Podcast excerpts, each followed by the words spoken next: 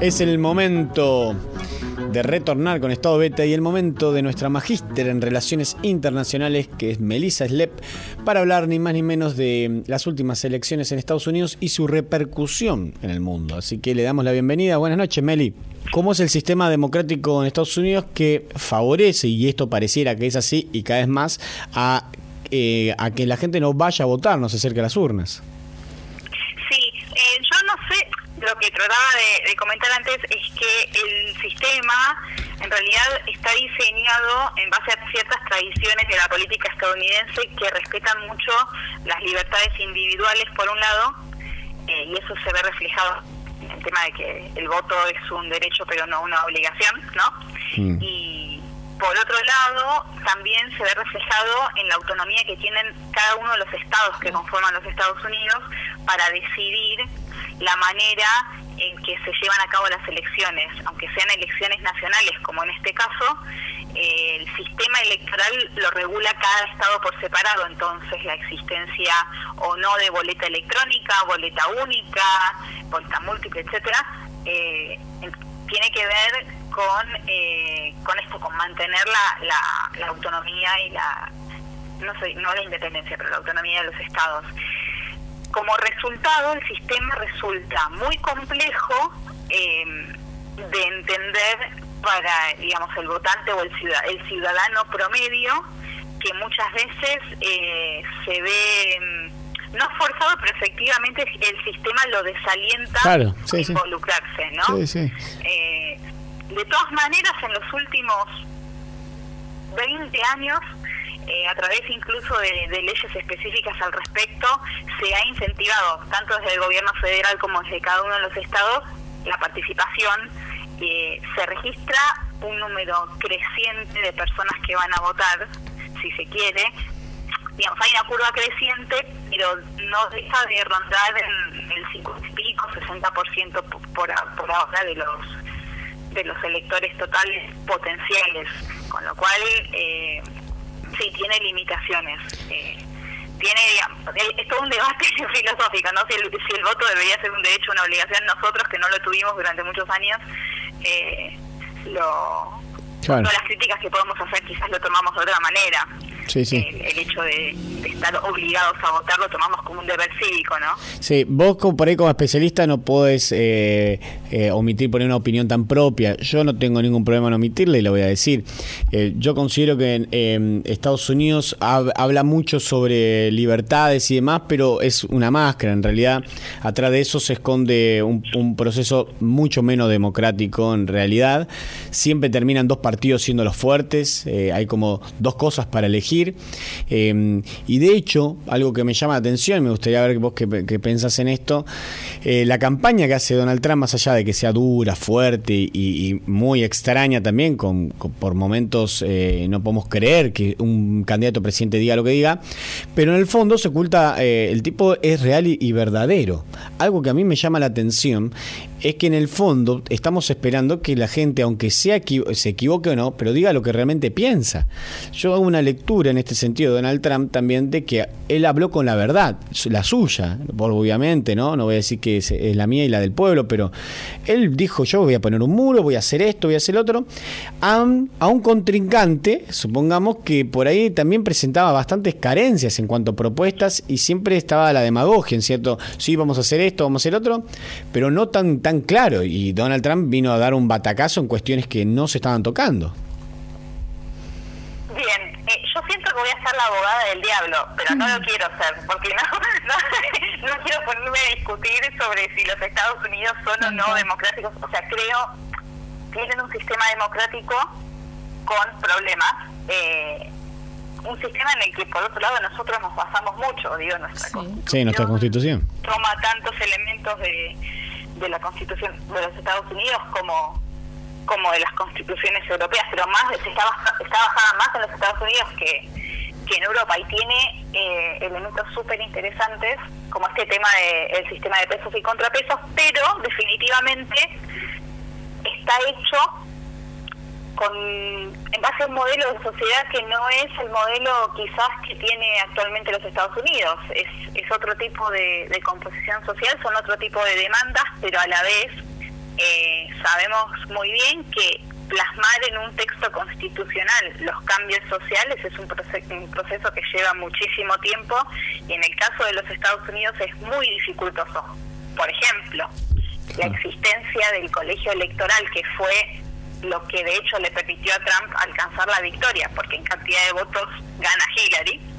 Eh, para modificar el colegio electoral eh, se necesitan dos tercios de ambas cámaras, si mal no recuerdo, de ambas cámaras eh, senadores y bueno, lo que son congresistas, diputados, y tiene que ser refrendada la, la eliminación del colegio por un número de estados, 35 de los 50 estados, una, una cosa así es, digamos, es imposible hoy por hoy pensar en ese tipo de cambios, con lo cual eh, es un sistema sí que tiene fallas y que tiene muchas limitantes que se ven ahora con las elecciones, pero también se ven, por ejemplo, cuando presidente y cámaras legislativas tienen signos políticos diferentes y se genera un bloqueo en la medida en que no se pueden sancionar nuevas leyes, bueno, en fin, sí, es un sistema que no es para nada perfecto, lejos está de serlo.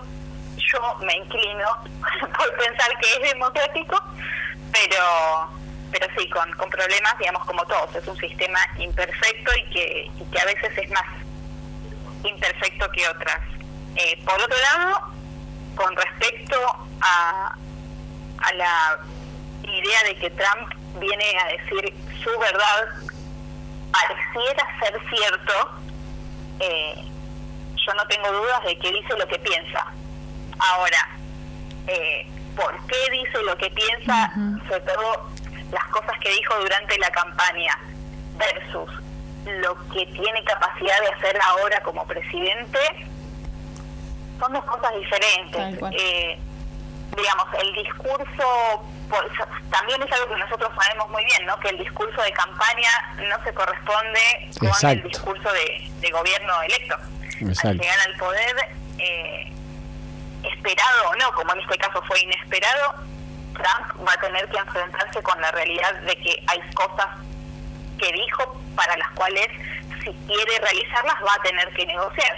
Va a tener que negociar con el Congreso, con un Congreso que si bien va a estar de su lado porque tiene mayoría republicana, eh, los congresistas pertenecen a ese establishment que él se ocupó de criticar una y otra vez. La figura de, de él como persona que viene de fuera de la política, que no tiene nada que ver con la vieja política, eh, fue un eslogan de campaña atractivo, sí, fuerte, y fue uno de los motivos de, de de polarización dentro de, los ciudadanos estadounidenses, pero ahora le toca negociar con esa gente que criticó. Entonces, es este sistema que tienen ellos así de imperfecto que los fuerza a tener que sentarse a una misma mesa y conversar.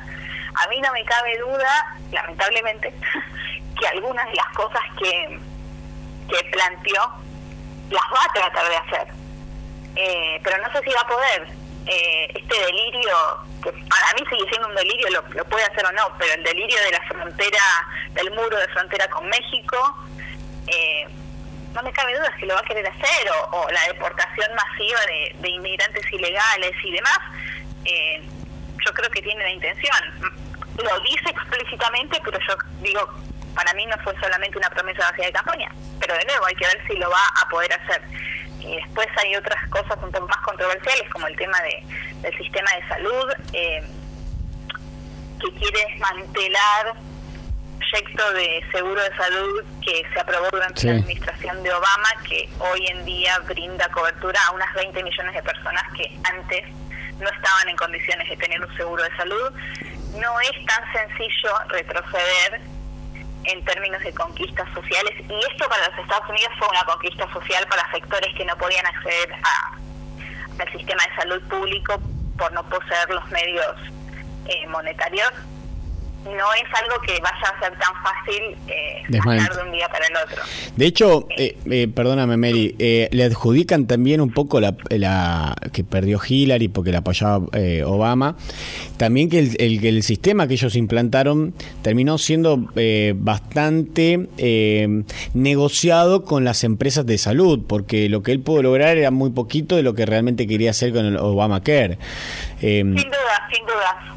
Entonces también le adjudicaron que, em, que, tocó el bolsillo de la clase media, obviamente la de la alta, para el Obamacare, tuvo que cubrir muy pocos, muy pocos medicamentos, en sí también tiene que pagar.